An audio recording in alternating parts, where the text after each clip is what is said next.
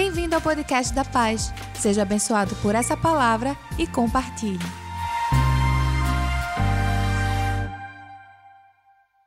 Irmãos queridos, que privilégio, que alegria é estar com vocês nesta noite e partilhar com vocês a preciosa palavra de Deus. É, não tem momento mais rico do que este, do que nos assentarmos aos pés do nosso glorioso Redentor, porque quando abrimos a palavra, nós estamos ouvindo a própria voz do nosso glorioso Redentor. Então, é com esse sentimento e com essa expectativa é que eu convido você para abrir sua Bíblia comigo. Ah, no Evangelho de Cristo, conforme o relato de João, no capítulo 1. João, capítulo 1.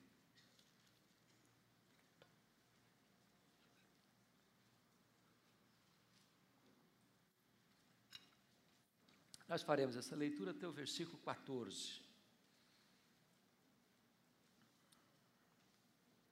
Mas antes de ler esse texto, é, eu gostaria de dizer para vocês que o Evangelho de João é a obra literária mais importante da história humana.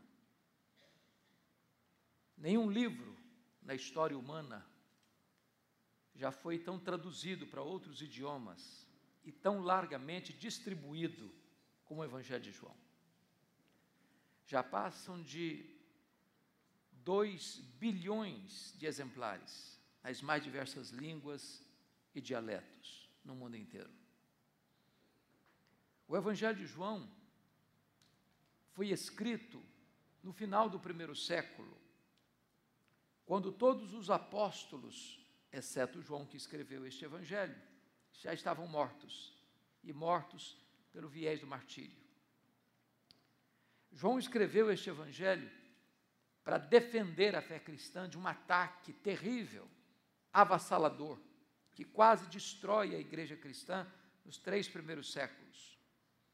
Uma heresia que foi uma espécie de mistura, de concubinato entre a fé judaica e a filosofia grega.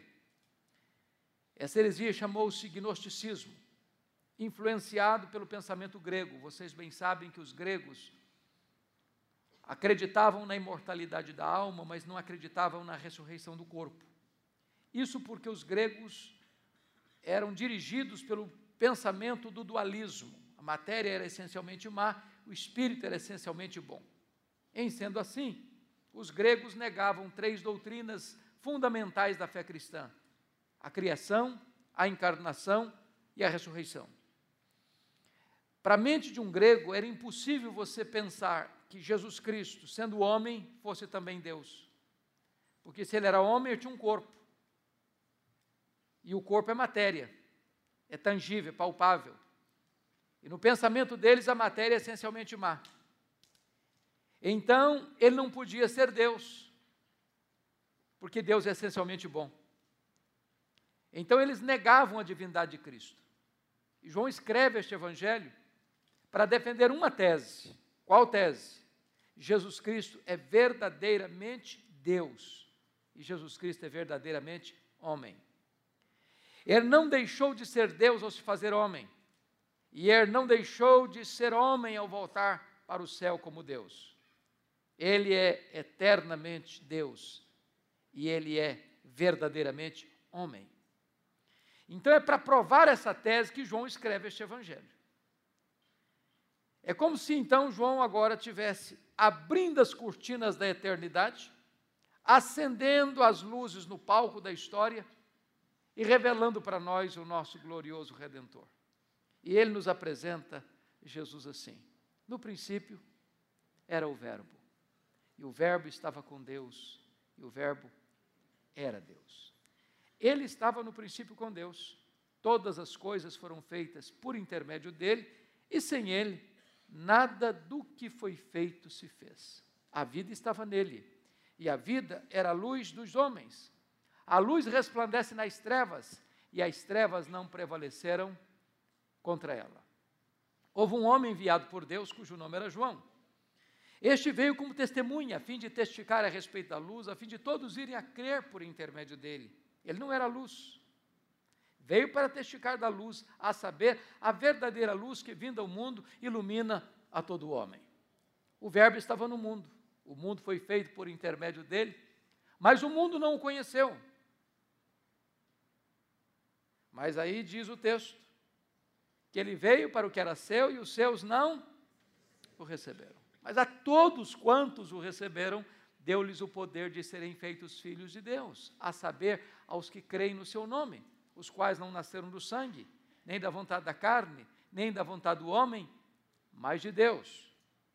E o Verbo se fez carne e habitou entre nós, cheio de graça e de verdade, e vimos a sua glória, glória como do unigênito do Pai.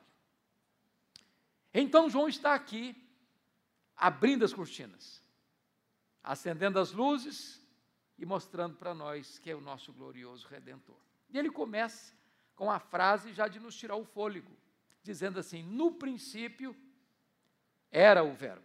Vocês que talvez tenham uma noção melhor do que a minha da língua portuguesa, percebem aí que o verbo ser está no pretérito imperfeito.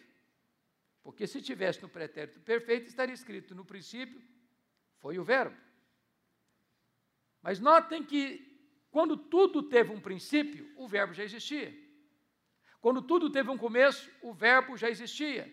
Ele preexiste ao começo, ele preexiste ao início.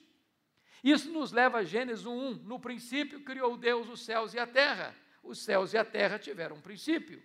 Mas o verbo não teve um princípio. Se ele já existia antes do princípio, se ele preexistia ao começo, logo ele é eterno. E eternidade é um atributo exclusivo de Deus. Mas eternidade é um conceito que você e eu não entendemos. Nós entendemos tempo. Por exemplo, se eu lhe perguntar assim, se você tirar um milhão de anos, se você tirar um dia de um milhão de anos, você tem ainda um milhão de anos? Não, não tem. Não tem. Mas se eu lhe perguntar, e se você tirar um milhão de anos da eternidade, quanto lhe sobrou? A eternidade. E se você tirar da eternidade um bilhão de anos, quanto sobra? A eternidade. Logo, a eternidade não é tempo. Logo, você e eu não entendemos bem o que é eternidade. Sabe por quê? Porque eternidade é um atributo exclusivo de Deus. O grande pensador Aristóteles, no seu famoso e difícil livro de ser lido, inclusive, As Categorias de Aristóteles, ele diz que você e eu só conseguimos entender coisas dentro de nossas categorias de tempo, de espaço e de tamanho. É por isso que nós não entendemos bem a eternidade, porque foge às nossas categorias. E João diz o seguinte: o Verbo estava com Deus. Essa expressão estava com Deus significa que ele estava face a face com Deus. Se Deus é uma pessoa e Deus é, e se o Verbo estava face a face com Deus, logo ele não era um ser impessoal, como pensavam os gregos, mas um ser da mesma substância, da mesma natureza. Na expressão do grande concílio de Nicéia, Deus de Deus, luz de luz, coigual, coeterno e consubstancial com o Pai. Mas João prossegue o seguinte: e o Verbo era Deus. Não um ser inferior a Deus, como pensava Ário, de Alexandria, não um ser superior aos anjos, mas um ser da mesma essência, tendo os mesmos atributos, realizando as mesmas obras. E aí eu preciso concordar com o grande pensador C.S. Lewis, quando ele diz o seguinte: em relação a Jesus, você só tem três opções. Ou ele é um mentiroso, ou ele é um louco, ou ele é Deus. Se ele não é quem ele disse ser, ele é um mentiroso. Se ele não é quem ele pensou ser, ele é um louco. Mas se ele é quem ele disse ser, então ele é Deus. E foi ele quem disse: Quem me vê a mim, vê o Pai, porque eu e o Pai somos um. Então ninguém pode dizer seguinte: não, eu creio que Jesus foi um grande profeta, mas Deus não. É impossível. Porque alguém que mentiria sobre a sua própria identidade não pode ser um grande profeta. Alguns dizem, não, Deus ele não é, mas ele foi um grande espírito iluminado. E não pode ser, porque se ele está mentindo sobre ele mesmo, ele não pode ser um espírito iluminado, ele é um embusteiro, ele é um mentiroso, ele é um enganador. Mas seja Deus verdadeiro e mentiroso todo homem. No princípio era o Verbo, e o Verbo estava com Deus, e o Verbo era Deus. João diz que ele estava no princípio com Deus. Que princípio? No princípio criou Deus os céus e a terra. Quando os céus e a terra estavam sendo criados, lá estava o Verbo de Deus, lá estava o nosso glorioso Redentor, mas não estava lá passivamente. Estava lá ativamente, porque o verso 3 diz: Todas as coisas foram feitas por intermédio dele, e sem ele nada do que foi feito se fez. Esse texto enseja-nos quatro conclusões. Primeiro, a matéria não é eterna, como pensavam os gregos. Matéria foi criada. Este mundo é feito de matéria e energia. Matéria e energia não criam a si mesmas. Este mundo é governado por leis. Leis não criam a si mesmas. Logo, alguém fora do universo criou o universo, estabeleceu leis que governam o universo. Então a matéria não é eterna. Segunda conclusão: este mundo não é resultado de geração espontânea. Essa teoria da geração espontânea não está calçada com a verdade. Desculpem da expressão, o mundo não pariu a si mesmo. O mundo não deu à luz a si mesmo. O mundo não gerou a si mesmo, o mundo não veio à existência por iniciativa dele mesmo. O mundo foi criado e criado pelo nosso glorioso Redentor. Terceira conclusão: o mundo não é resultado de uma mega explosão cósmica. A chamada teoria do Big Bang não tem amparo na verdade. Sabem por quê? Porque o caos não produz o cosmos. A desordem não produz a ordem. Seria mais fácil eu jogar para o espaço um bilhão de letras e elas caírem como uma grande enciclopédia do que você acreditar que uma mega explosão produziu esse magnífico universo tão vasto, tão grandioso, com leis tão precisas, com movimentos tão harmônicos. Eu posso lhes garantir uma coisa: é preciso ter mais fé para ser um ateu para ser um crente. Notem vocês, nós não estamos onde estamos porque uma explosão nos deixou aqui, o acaso nos deixou aqui. O nosso planeta está rigorosamente no lugar onde devia estar. Se nós estivéssemos mais longe do Sol, morreríamos queim... congelados. Se nós estivéssemos mais perto do Sol, nós morreríamos queimados. Não é o acaso que nos deixou aqui, foram as mãos do nosso glorioso Redentor. A lua não está onde está apenas para inspirar aqueles de alma poética. Não, não, não. A lua está rigorosamente onde devia estar. Vocês bem sabem que a lua é a faxineira do planeta Terra. Se não houvesse a lua com as suas fases, não haveria o fenômeno das marés. Se não houvesse o fenômeno das marés, as nossas praias se encheriam de lixo e a vida seria impossível no nosso planeta. Não foi o acaso que deixou a lua onde está, foram as mãos do nosso glorioso Redentor. A quarta conclusão é que o mundo não é resultado de uma evolução de milhões e milhões de anos. Vocês bem sabem que em 1859, Charles Darwin, lá em Londres, na Inglaterra, lançava o seu livro a origem das espécies. No dia do lançamento, esgotou-se a primeira edição. A partir de então, essa chamada teoria da evolução tem sido ensinada nas escolas e universidades como se fosse uma verdade científica. Falta-lhe, entretanto, a evidência das provas. O mundo foi criado e criado pelo nosso glorioso Redentor. Mas você pode até perguntar, mas quão grande é este universo que ele criou? Quando o profeta Isaías está refletindo sobre esta verdade, escrevendo o capítulo 40, que é um texto messiânico, ele está falando do servo, está falando de Jesus, ele diz que este é tão magnífico que ele mede as águas na concha da sua mão. Pense comigo no Pacífico, no Atlântico, no Índico, no Mediterrâneo. Ele mede na água, na concha da sua mão as águas. Diz o texto que ele pesa o pó das montanhas em balança de precisão que ele mede os céus a palmos, que ele espalha as estrelas no firmamento e por ser forte em força e grande em poder, quando as chama, nenhuma é, uma delas vem a faltar, porque todas elas estão bem contadas. É aquele que olha para as nações, para os grandes impérios ou para as grandes potências econômicas e militares e considera todas essas nações como um pingo que cai de um balde, como um pó numa balança de precisão, como um vácuo, como menos do que nada. Este é o seu glorioso redentor. Mas se você perguntar assim, mas qual é o tamanho deste universo que ele mediu a palmos? Se você perguntar para o astrônomo, por mais é, peregrina que seja a sua mente, por mais robusto que seja o seu conhecimento, ele vai responder assim: eu, eu não sei qual é o tamanho do universo. Eu não sei. Mas ele não está confessando uma ignorância absoluta, não. É que nenhum homem é capaz de dizer qual é o último limite do universo. Porque essa é uma matéria em estudo ainda. Porém, o que os cientistas já entendem e afirmam é que o nosso universo tem mais de 93 bilhões de anos-luz de diâmetro. E o que significa isso?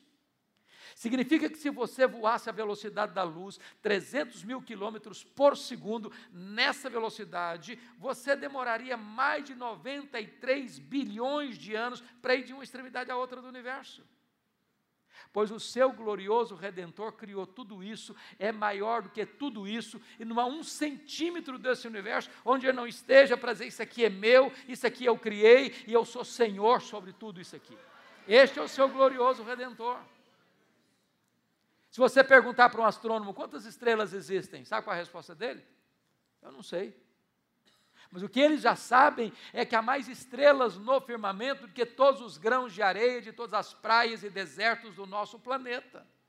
Vá um dia aqui à praia, encha a concha da sua mão de areia, leve para casa, bote numa tábua de vidro e conte quantos grãos de areia você, você consegue botar na concha da sua mão. Pois há mais estrelas do que todos os grãos de areia. Mas ele não só criou todas elas, ele conhece cada uma delas pelo nome. Ele batizou cada uma delas colocando o nome. E por ser forte em força e grande em poder, quando as chama, nenhuma delas vem a faltar, pois este é o seu glorioso redentor. Do século XX para cá, a ciência não está mais boquiaberta com a grandeza do macro-universo. A ciência está pasma é, com a grandeza insondável do micro-universo. Você pega uma folha tenra e delgada no seu quintal, ela é mais complexa do que a região metropolitana de Recife. Você pega um ovo na geladeira, aquela gema é mais complexa do que qualquer máquina que o homem jamais inventou. O Dr. John Wilson, que é um dos catedráticos ah, da Universidade de Harvard, diz que você e eu temos mais de 2 milhões de fios duplos encapados em cada um dos nossos olhos, e se não for assim, haveria um curto-circuito e nós ficaríamos cegos. Dr. Marshall Nirenberg, que é prêmio Nobel de Biologia, fez uma das mais fantásticas descobertas no século passado. Ele descobriu que você e eu somos um ser programado geneticamente, computadorizadamente programados. Ele descobriu que você e eu temos mais de 60 trilhões de células vivas no nosso corpo. Ele descobriu que em cada uma dessas células tem mais de um metro e, metro e 70 centímetros de fita DNA, onde estão gravados e computadorizados todos os nossos dados genéticos, a cor dos nossos olhos, a cor da nossa pele, o nosso temperamento. Se você espichar a fita DNA do seu corpo, você tem 103 trilhões de metros de fita DNA, 103 bilhões de quilômetros de fita DNA no seu corpo. Daria para dar diversas voltas no sistema planetário. Só que código de vida, disse o Dr. Lowe, não, não se origina espontaneamente, nem de uma explosão, nem de uma evolução de milhões e milhões de anos. Nós poderíamos empacotar na cabeça de um alfinete todos os dados genéticos dos mais de 7 bilhões de habitantes do planeta. Códigos de vida não se originam por acaso. Códigos de vida foram plantados em você pelo Deus Todo-Poderoso, Criador dos céus e da terra, e este é o seu glorioso Redentor. Agora, João vai dizer no verso de número 3 que a vida estava nele, e a vida era a luz dos homens. Essa é uma verdade espantosa, irmãos, espantosa, sabe por quê? Porque, na verdade, tudo que existe no universo existe porque recebeu vida anjos, homens, animais. Mas o nosso glorioso redentor tem vida em si mesmo. Ele é a própria vida. Ele é a própria vida. Então, se você está aqui hoje, se o seu coração está batendo, se há no seu cérebro as ondas funcionando, se você está vivo, é porque Ele está preservando a sua vida. Ele é o sustentador da vida, nele nos movemos e existimos. Louvado seja Deus. E João vai concluir dizendo o seguinte: a luz resplandece nas trevas e as trevas não prevaleceram contra ela. Sabe o que significa isso? Não tem causa perdida para ele, não tem problema impossível para ele, não tem perigo que ameace a ele, não tem causa que o intimide. Não há treva, por mais trevosa que seja, que possa ameaçá-lo. Onde a luz chega, as trevas precisam bater em retirada. Onde Jesus chega, o cativo é liberto, o doente pode ser curado, o perdido pode ser salvo, os demônios precisam bater em retirada, porque a luz prevalece nas trevas. Louvado seja Deus. Este é o nosso glorioso redentor.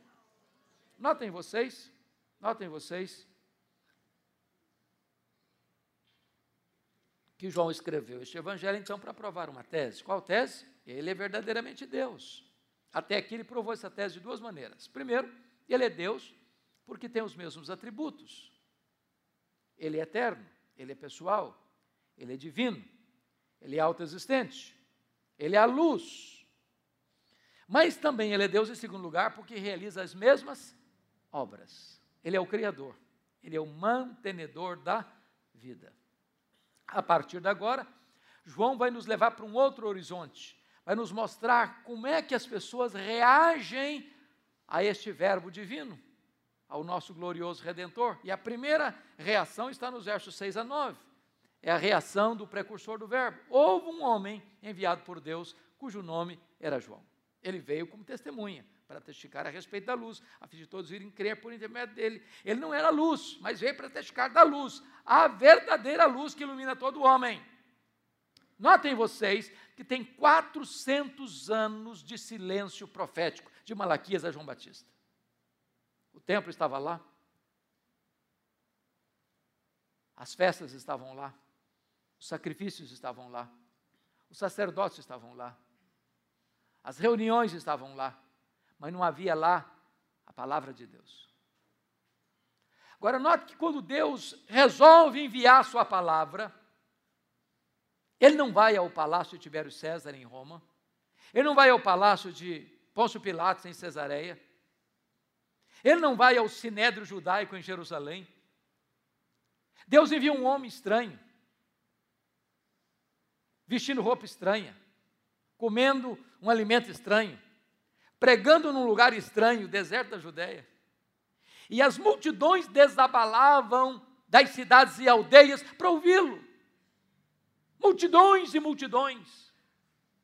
E diz a Bíblia que no meio dessas multidões que estão vindo, confessando os seus pecados, para receberem batismo, para remissão de pecados, João discerne que entre essas multidões tem lá fariseus, tem lá saduceus, tem lá soldados, tem lá cobradores de impostos, os publicanos. E quando ele vê que no meio está lá um grupo de fariseus e saduceus, ele se dirige à multidão assim: raça de víboras, quem vos induziu a fugir da ira vindoura? Produzir frutos dignos de arrependimento, porque o machado já está posto à raiz das árvores, aquele que não produzir bom fruto é cortado e lançado no fogo. Diante de tanta autoridade, diante de tanto poder espiritual, diante de um sucesso tão estrondoso, que não se via na história há séculos. De repente, um buchicho começa a circular no meio da multidão, beijando astuciosamente os ouvidos de João Batista, com uma pergunta muito sedutora e perigosa. E a pergunta era esta: Porventura, tu não és o Cristo? Olha a tentação aí, olha o perigo aí ou a sedução de colocar você num pedestal aí. E talvez ele se engolisse a isca, podia pensar assim: bom, na verdade eu sou um fenômeno. Eu sou um sucesso. Olha aí. Olha essa multidão toda me procurando. Mas ele foi categórico, insofismável. Eu não sou o Cristo. Eu sou apenas uma voz, eu não sou o Verbo. Eu não sou a luz, eu vim para testificar da luz, a saber, a verdadeira luz que vinda do mundo ilumina todo homem. Eu não sou noivo, eu sou apenas amigo do noivo. Eu batizo com água, mas aquele que vem depois de mim é mais poderoso que eu, e ele vos batizará com o Espírito Santo e com fogo. Eu não sou nem mesmo digno de me curvar, desatar a correr das suas sandálias. Eu tenho um lema de vida, convém que ele cresça e que eu diminua. João está nos ensinando uma grande verdade aqui. Nunca queira receber a glória que só pertence a Jesus. Nunca queira ocupar uma posição que Deus nunca colocou você. Quanto mais humilde você for, mais Deus o exaltará. A segunda reação ao verbo está aí, confira comigo, nos versos 10 e 11. Foi a rejeição do verbo. Está escrito: o verbo estava no mundo.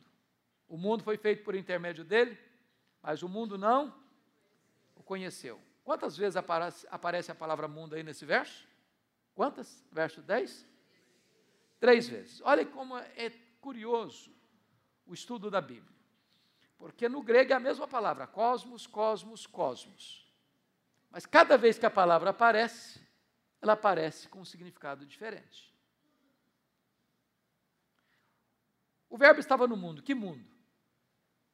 Mundo geográfico.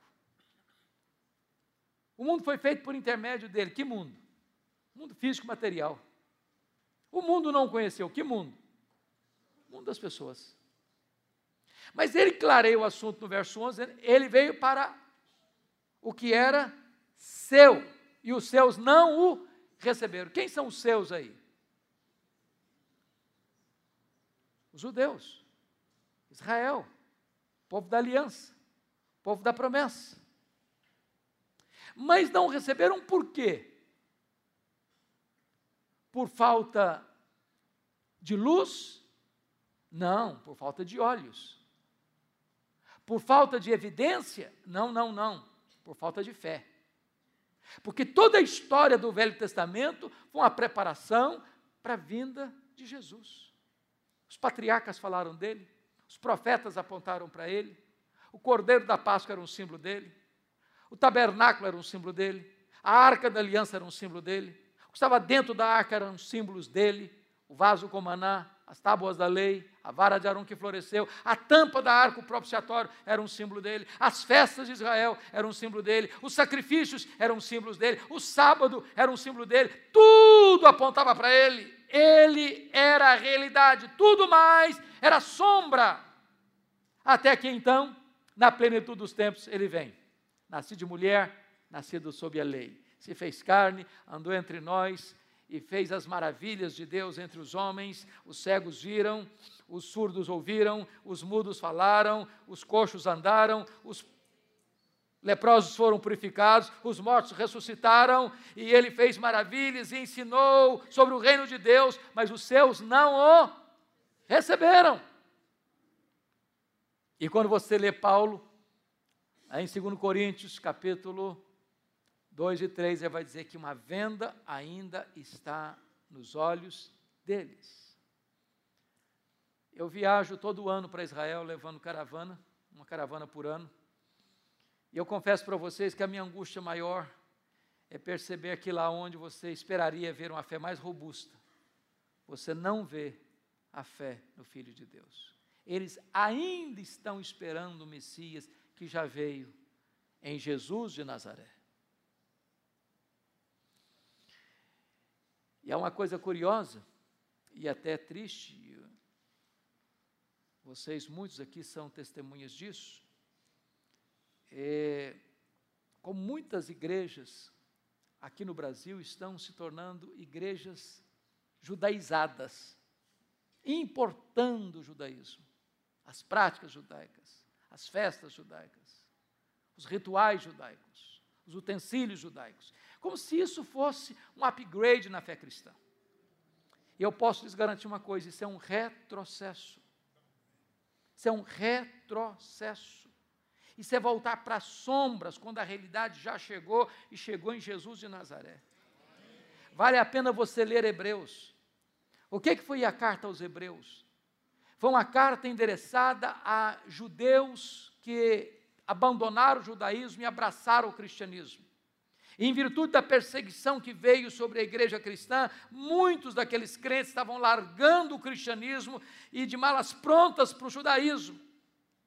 E o autor escreve o seguinte: voltar para as sombras depois que a realidade chegou, abandonar Jesus e voltar para o judaísmo, entrar por um caminho de morte, de apostasia, porque Jesus é melhor do que os profetas, porque Jesus é melhor do que os anjos, porque Jesus é melhor do que Moisés, porque Jesus é melhor do que Arão, porque Jesus é melhor do que Josué, porque o sacrifício de Jesus é melhor que o sacrifício dos animais, porque o santuário que Jesus é, oficializa é superior ao santuário terrestre, a nova aliança inaugurada no seu sangue é superior à velha aliança. Jesus é melhor, Jesus nos satisfaz, Ele é verdadeiramente único Filho de Deus, o nosso glorioso Redentor.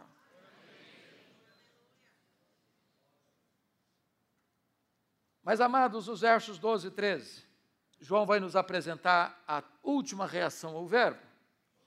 A primeira delas é de exaltação ao Verbo pelo precursor, a segunda é de rejeição ao Verbo, agora é de aceitação do Verbo. Olha o verso 12 comigo tem aqui a mais rica adversativa do Evangelho. Mais, diante da rejeição do seu povo, mais a todos quantos o receberam, deu-lhes o poder de serem feitos filhos de Deus, a saber aos que creem no seu nome, os quais não nasceram do sangue, nem da vontade da carne, nem da vontade do homem, mas de Deus. A pergunta é: todos quantos? Todos quem?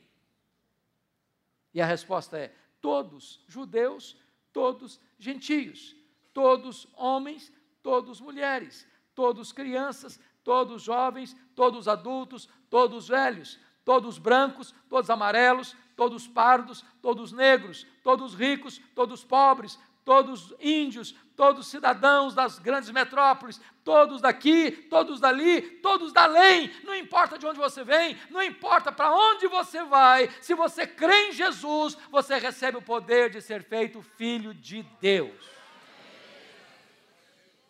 Nenhuma igreja pode fazer você filho de Deus. Nenhum ritual religioso pode fazer você filho de Deus.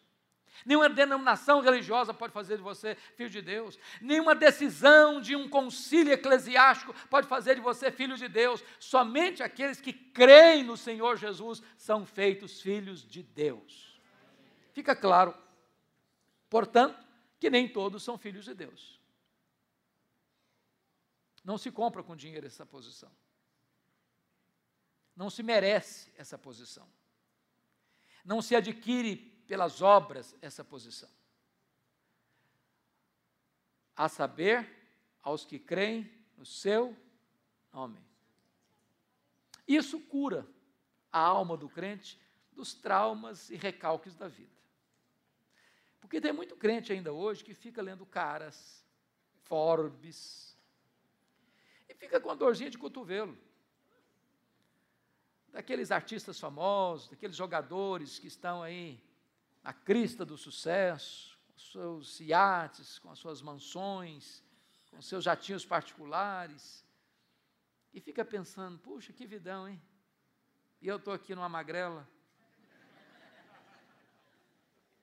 Deixa eu dizer uma coisa para você. Se você é filho de Deus, corre em suas veias mais do que sangue azul.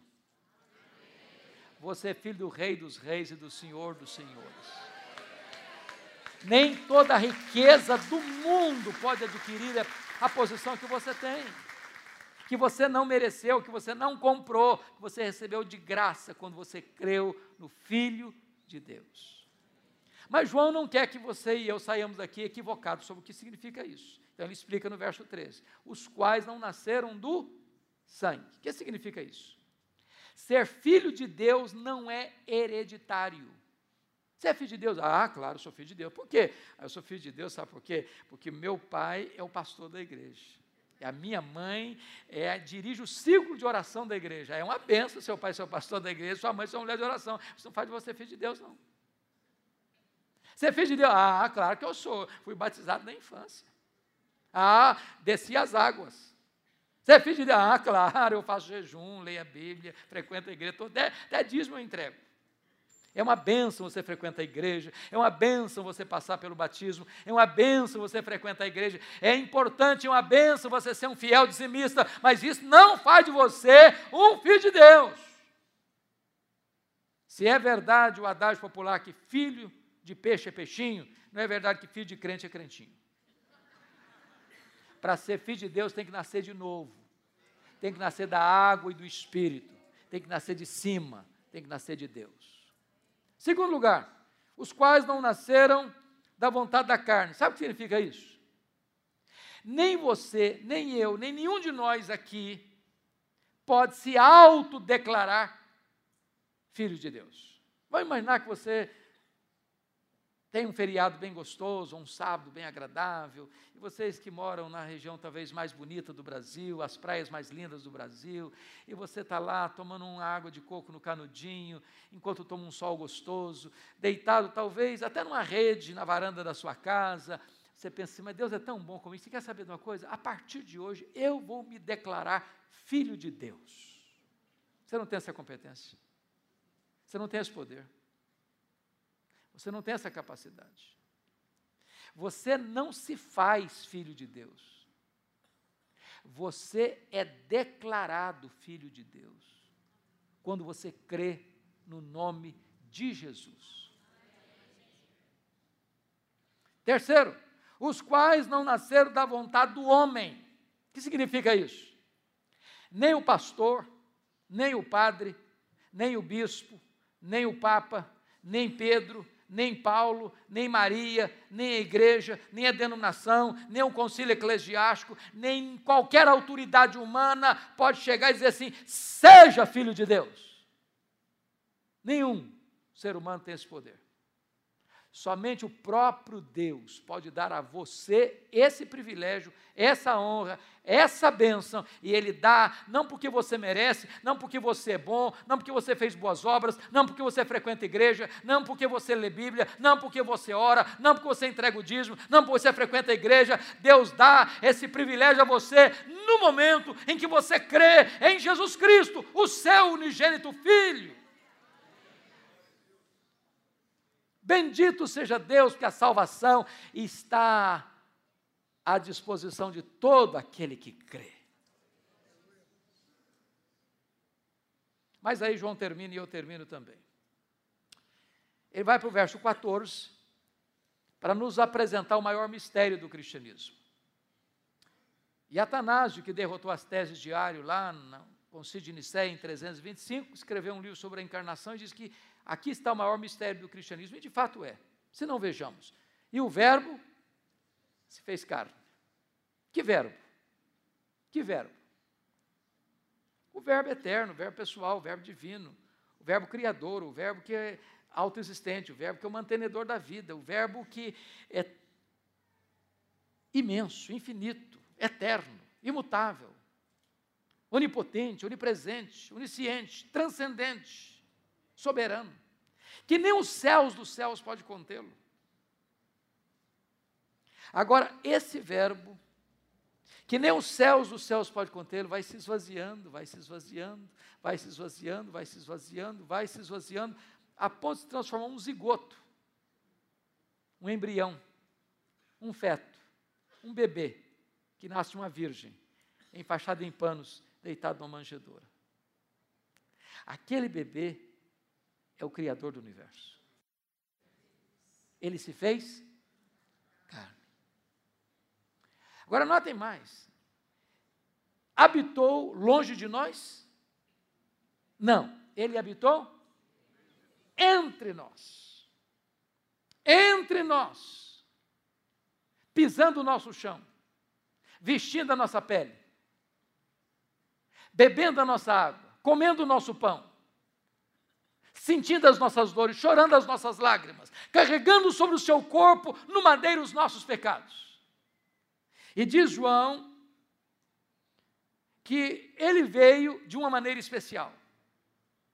Não veio cheio de juízo e justiça, porque já imaginou se Jesus estivesse vindo até nós cheio de justiça e juízo? O que seria de nós? Sabe o que a Bíblia diz? O melhor de nós, o melhor de nós. O que é o melhor de nós? As nossas justiças. Para Ele, são trapos de imundícia. Se Ele viesse até nós cheio de justiça e juízo, nós seríamos fulminados. Mas Ele veio até nós cheio de graça e verdade nos apanhou quebrados, machucados, feridos, contaminados, perdidos, condenados, depravados, arruinados pelo pecado, escravos do diabo, escravos da carne, escravos do mundo. E Ele nos pega, Ele nos limpa, Ele nos lava, Ele nos liberta, Ele nos transforma, Ele nos faz novas criaturas, Ele nos faz filhos de Deus. Louvado seja o seu nome. E João conclui assim: e vimos a sua glória, glória como do unigênito do Pai. Todos vocês que conhecem um pouquinho de Bíblia sabem que glória não é um atributo de Deus. Como é santidade, misericórdia, justiça. Glória é um termo teológico que significa todos os atributos de Deus no seu resplendor máximo. Por exemplo, quando Deus mandava um profeta no Velho Testamento, ele apontava para um atributo de Deus. Isaías falou da santidade, Amós da justiça, Oséias da misericórdia. Mas quando Jesus Cristo veio, ele não veio para apontar um ou outro atributo, ele veio para revelar Deus na sua plenitude, porque ele era o resplendor da glória. Ele era a exata expressão do ser de Deus. Nele habitou corporalmente toda a plenitude da divindade. Foi ele que diz: Quem me vê a mim, vê o Pai, porque eu e o Pai somos um. Mas eu disse para vocês que João escreveu este evangelho para fazer o quê? Provar uma tese. Qual é a tese? Jesus Cristo é verdadeiramente Deus. Se você parar para examinar, a mesma metodologia que João usa aqui na introdução, ele usa em todo o Evangelho. O que, é que João vai fazer? Ele vai primeiro provar que Jesus Cristo é Deus, porque ele tem, porque ele realiza as mesmas obras. O que, é que João faz? Seleciona sete milagres que Jesus fez. Milagres só Deus faz. Se ele faz milagres, e milagres são obras de Deus, logo ele é Deus. Capítulo 2, primeiro milagre, transforma água em vinho. Capítulo 4, segundo milagre, cura o filho de oficial. Capítulo 5, terceiro milagre, cura o paralítico de Betesda. Capítulo 6, quarto milagre, multiplica pães e peixes. Capítulo 6, quinto milagre. Ele anda sobre o mar.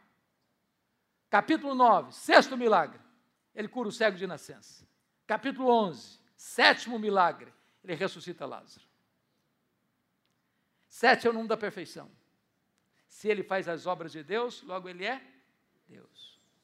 Mas João vai usar outra metodologia. Ele prova que Jesus Cristo é Deus porque tem os mesmos atributos de Deus. O que, é que João vai fazer? Vai explorar uma afirmação de Jesus. Antes que Abraão existisse, eu sou. João 8,58.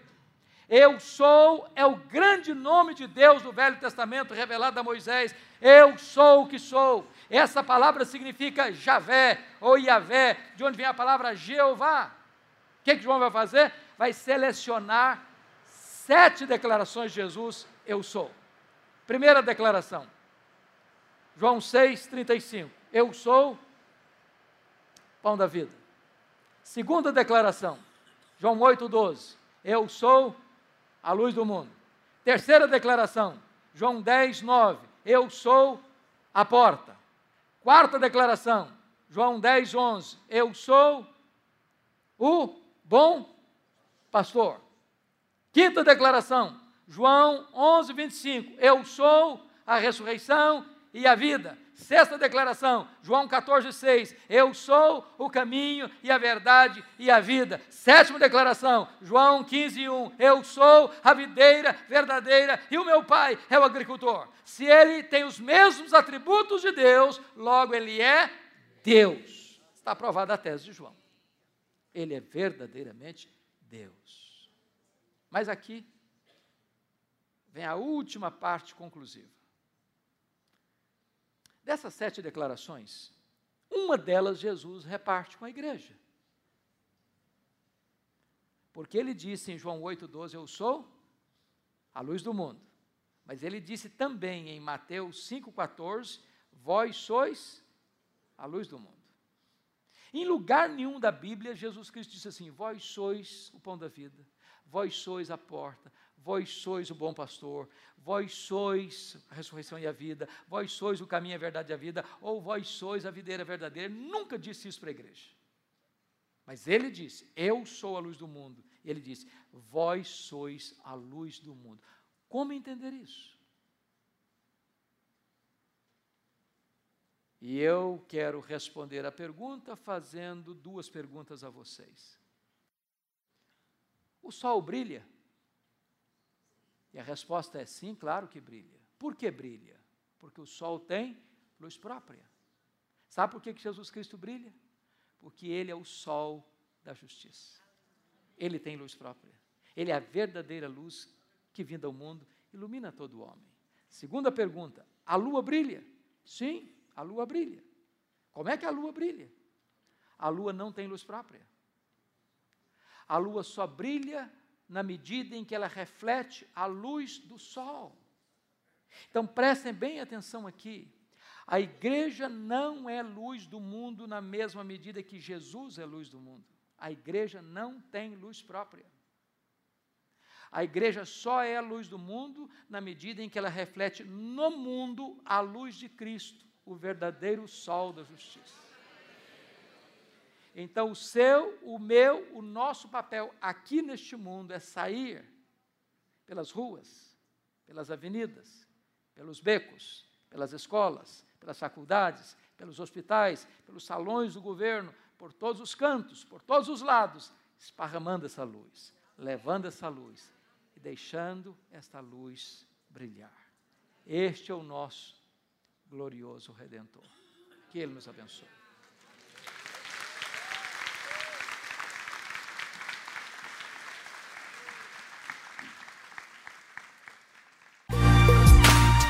Curtiu essa palavra? Aproveite e se inscreve para receber semanalmente nosso podcast. E nos segue também nas redes sociais, no perfil Somos Pais. E se mora perto de uma de nossas extensões, vem nos visitar. Até o próximo!